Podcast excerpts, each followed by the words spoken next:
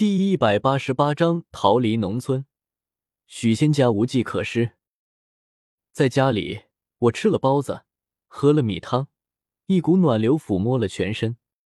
我应该先睡一会，给手机充了电，我就失去知觉一般的睡了过去，睡得很沉重，有片段之梦，梦里松林出现了，欣喜的和我说，狸猫精把尹森和根明又救活了，我非常高兴，便前去看望。不知怎地，路过了满顿家的窑洞，在冬日的落木之萧萧中，颓败的窑洞像垃圾山里的一只大眼睛。我看到窑洞旁边有一张脸和我谄媚的笑，那笑容对于远离女色许多时候的我足够诱惑，我便也笑，准备过去。想起我是去看望尹森和根明的，便张口和那个笑脸说：“对不起。”那笑脸依然笑。笑了一下就不见了，我便继续赶路，走了千山万水，开始是走，后来居然飞了起来，终于到了。我看到尹森和根明在地上给大家递香烟，那意思很明显，感谢能够活着。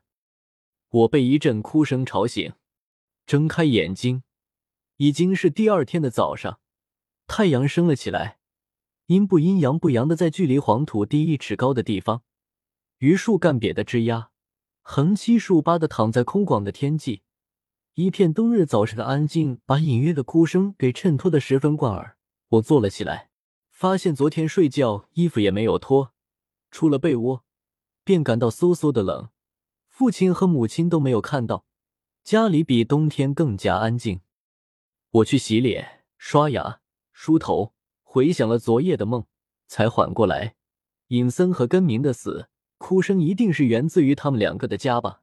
我突然心慌，便去屋子里拿了手机，慌慌的出门去。哭声越来越近，我看到了我的父母，母亲急促的向我走了过来，把我薅到家里去。父亲对我说：“收拾东西，赶紧回江南去。”我不去江南。父亲说：“出了人命。”我给你顶着，你赶紧走，不要走大路，走阳阳沟，回去江南。希望你和若曦好好谈谈，无论家里发生什么情况，都不要回来。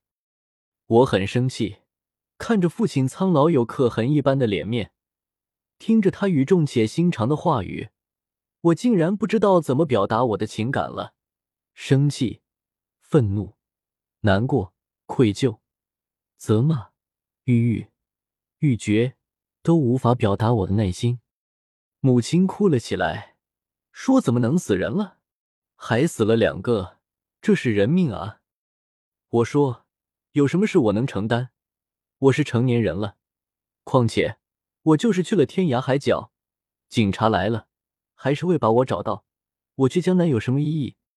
父亲说：“你先走，走了不要回来，等我的电话。这次。”你一定要听我的，我不走，母亲就哭，父亲就推我，父亲后来也哭了，撕心的说：“没事的，村里会处理好的，你先走，快啊！”我在黄昏离开了我的父母，在一阵推搡中，我背了书包，踏上了黄土路，出了村口，转脸看到几家青砖房子里，安静的和天空融为一色，狗还在叫。但是声音不浓，树木上几声寒鸦鸣叫。我逃离了我们村里，我不知道去哪里。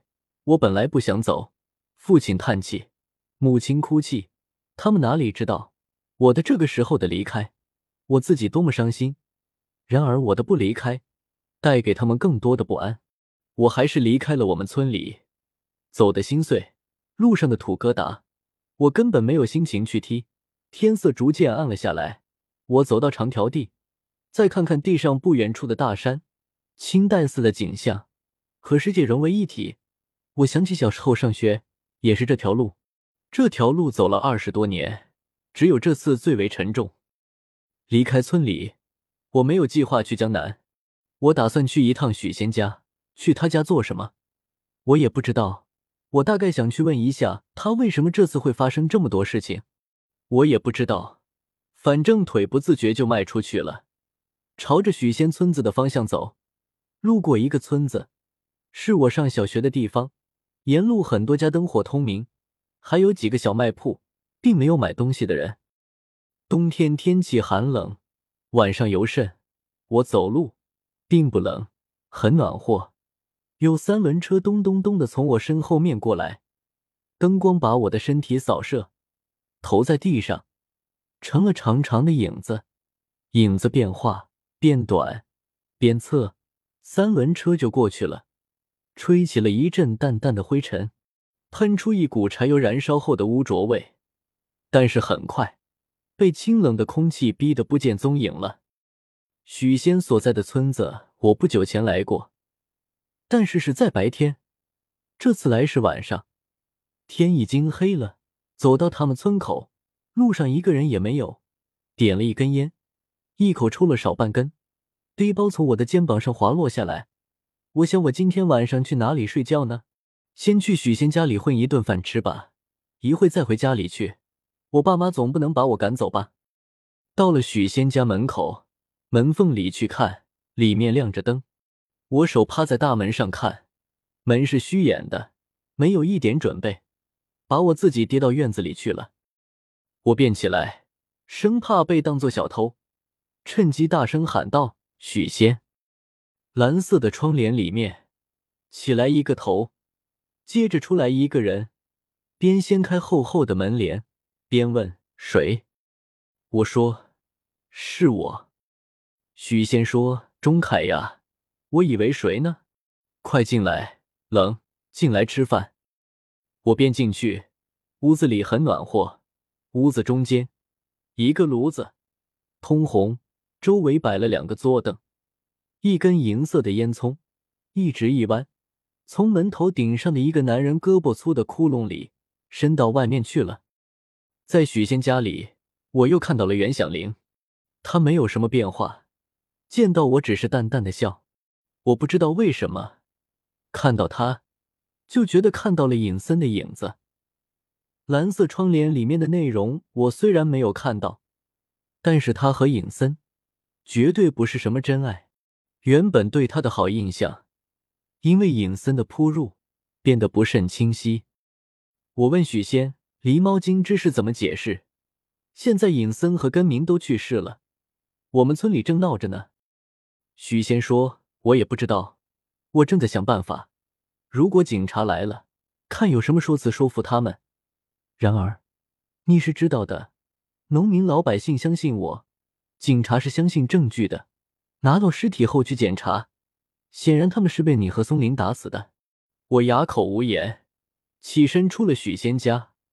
我不想再多说，也许许仙说的对，让村里人不报警才是上上之策。我出来许仙家，摸黑飞速回了我们村。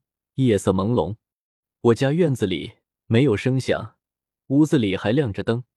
我进去家里，父母在围着火轻声说话，看到我进来，吓了一跳。父亲说：“你怎么没走？”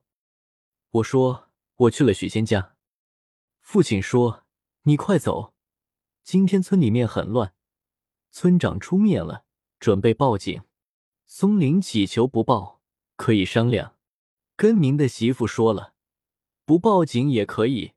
第一，说清楚事实；第二，他们母子下半辈子怎么过？我觉得快兜不住了，你走吧，到时候我就说是我去盗墓的。我和松林他们都说好了，等风平浪静，你再回来。我听了心里别扭的厉害，说爸，就算是你去盗墓的。我干嘛要走？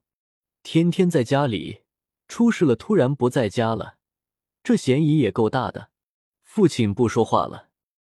我放下书包，出了门，去了松林家。松林在家，满脸放松，看到我说：“你不是去江南了吗？”我说：“没有。”松林说：“你离开了也无所谓，你知道不？亮亮也不辞而别了，我找不到他人。”手机也打不通。今天你爹和我说，你也去江南了。我说可以，你们都离开，我来处理，可以。但是和我说一声总是应该的吧？我心里不是滋味，连声说对不起。吸烟。我们突然沉默。松林说：“放心，我可以搞定。”我说：“你打算怎么弄？”松林说：“魏文会给我打电话了，我和他说了，他说帮我想办法。跟明媳妇不好弄，你家和他有一点亲戚关系，我让你爸爸出面去说情，赔钱是肯定的。说实话，人死了，我说是狸猫精弄死的，谁信？尹森好说，他家就一个老母亲，赔钱，以后我们有空多去照顾一下。”也算是给尹森的一个交代。松林说起魏文慧，我想起马大胖和王莹来。王莹说还有虫子，马大胖说有文物和他联系。我最近焚身于后山阁老之墓，根本没有闲心去和他们联系。我还拿了王莹一万块钱，指望这次阁老墓后还给他。谁知道出了人命，窟窿一个接着一个，我也无暇和松林拜拜。出门给亮亮打电话，看他是不是真的跑了。电话却通了。我说：“你在哪里？”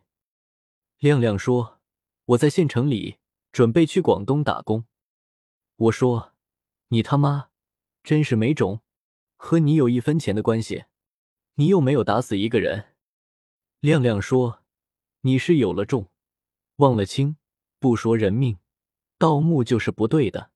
公安局来了。”那是要坐牢的。我说：“你跑吧，你能跑多远？抓你分分钟。”亮亮说：“我也没办法，白天都不敢开手机，晚上才打开看看，和我媳妇聊一聊。刚打开，你就打电话来了，也没什么好说的。”我挂了亮亮电话，一路回去，村里安静。